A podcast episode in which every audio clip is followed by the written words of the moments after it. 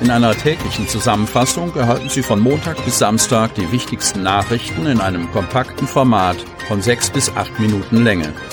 Am Mikrofon Dieter Büge. Sonnabend, 22. Januar 2022. 207 Fälle sorgen für nächsten Rekordwert. Kreis Cuxhaven. Neuer Tag, neuer Höchstwert. Auch am Freitag steigt die 7-Tage-Inzidenz auf einen im Kreis Cuxhaven bisher noch nicht dagewesenen Wert. Jetzt liegt die Infektionsquote für die neuen Corona-Fälle pro 100.000 Einwohner binnen einer Woche bei 598,0. Vortag 565,8. Damit wurden im Cuxland an vier aufeinanderfolgenden Tagen jeweils neue Höchstwerte erreicht.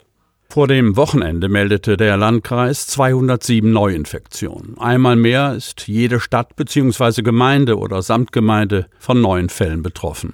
Die Infektionen sind zurückzuführen auf die Stadt Cuxhaven mit 52 Fällen, die Stadt Geestland 51 Fälle, die Gemeinde Wurster Nordseeküste 38, die Gemeinde Lockstedt 23, die Samtgemeinde Landhadeln 16, die Gemeinde Schiffdorf 11, die Gemeinde Beverstedt 10, die Gemeinde Hagen 4 sowie die Samtgemeinden Hemmoor und Börde-Lamstedt je einen Fall. Aktuell gelten 1936 Menschen aus dem gesamten Kreis Cuxhaven als akut infiziert. Insgesamt haben sich bislang 10.069 Cuxländer mit dem Coronavirus infiziert. Gastronom Jan Fitter gewinnt Ausschreibung für Grimmershörnbucht. Cuxhaven.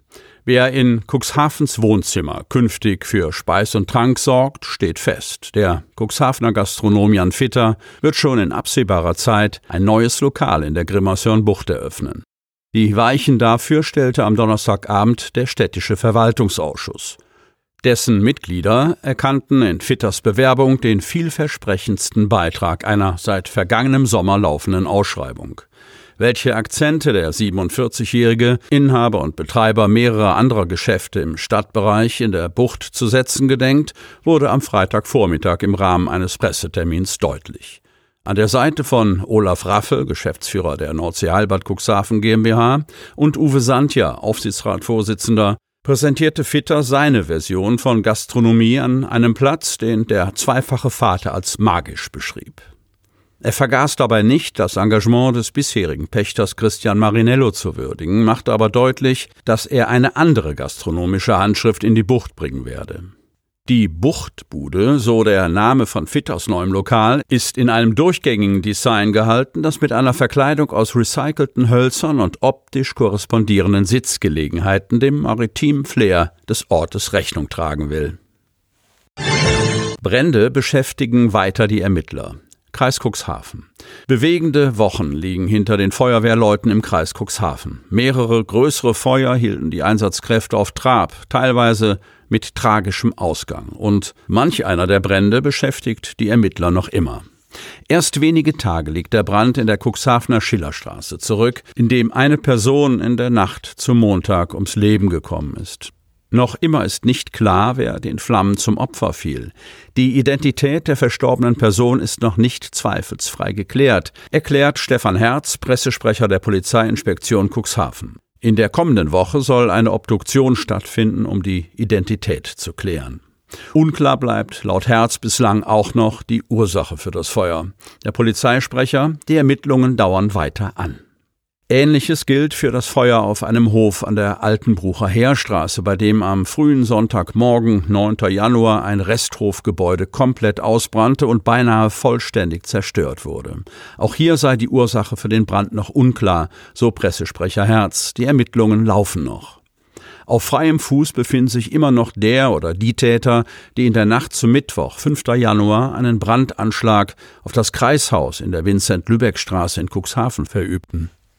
Wie die Polizei damals mitteilte, hatten Unbekannte in der Nacht kurz vor drei Brandbeschleuniger vor einer Eingangstür an der Rückseite des Gebäudes positioniert und angezündet.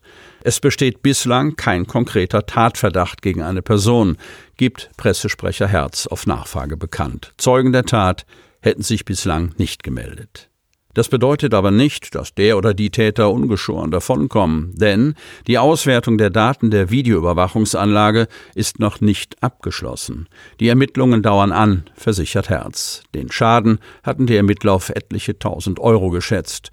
Der hohe Sachschaden ist sekundär den durch das Gebäude ziehenden Rauchgasen geschuldet, so Herz. Wesentliche Gebäudeteile seien von Brandzehrungen nicht beschädigt worden. Verheerende Auswirkungen hatte ein Feuer in Wanner, bei dem der 67-jährige Bewohner eines Einfamilienhauses in der Nacht zu Dienstag, 28. Dezember, sein Leben verlor. In diesem Fall sind die polizeilichen Ermittlungen abgeschlossen. Sie ergaben, dass ein technischer Defekt den Brand ausgelöst hatte, so Herz. Helgoland. Helgoland bekommt einen neuen Bürgermeister. Helgoland Cuxhaven. Der Helgoländer Bürgermeister Jörg Singer hat am Donnerstagabend überraschend bekannt gegeben, dass er für eine dritte Amtszeit nicht mehr bereitsteht. Dafür strebt ein Bewerber aus Cuxhaven das Amt an. Jörg Singer kündigte den Verzicht der erneuten Kandidatur an. Dazu hat er sich nach langer reiflicher Überlegung entschieden. Zwölf Jahre waren für mich richtig gut, aber ich will nicht wie Yogi Löw enden, meinte er. Die Bürgermeisterwahl auf Helgoland findet im Spätsommer dieses Jahres statt. Das Amt beginnt im Januar 2023. Offiziell gibt es noch keine Bewerbungen, aber es ist kein Geheimnis, dass der Cuxhavener Hans-Wilhelm Eitzen, 66, sich anschickt, zu kandidieren. Aus der Bevölkerung auf der Insel sind mehrere Seiten auf mich zugekommen und ich möchte mich der Herausforderung gerne stellen, auch wenn es nicht leicht wird, sagt Eitzen. Hans-Wilhelm Eitzen ist der Insel und vielen Insulanern seit Jahrzehnten eng verbunden. Damit Sie ab sofort keine Podcast-Folge mehr verpassen, benötigen Sie lediglich einen sogenannten Podcatcher. Auf den meisten Smartphones ist dieser bereits vorhanden. Falls nicht, dann suchen Sie ganz einfach in Ihrem App Store nach einem kostenlosen Podcatcher wie zum Beispiel Spotify, Apple Podcast oder AntennaPod. Selbstverständlich können Sie unsere Podcast-Folgen auch direkt über unsere Website unter cnv-medien.de slash podcast anhören. Die hörten den Podcast der CNV Medien, Redaktionsleitung Ulrich Rode und Christoph Käfer. Produktion Rocket Audio Production.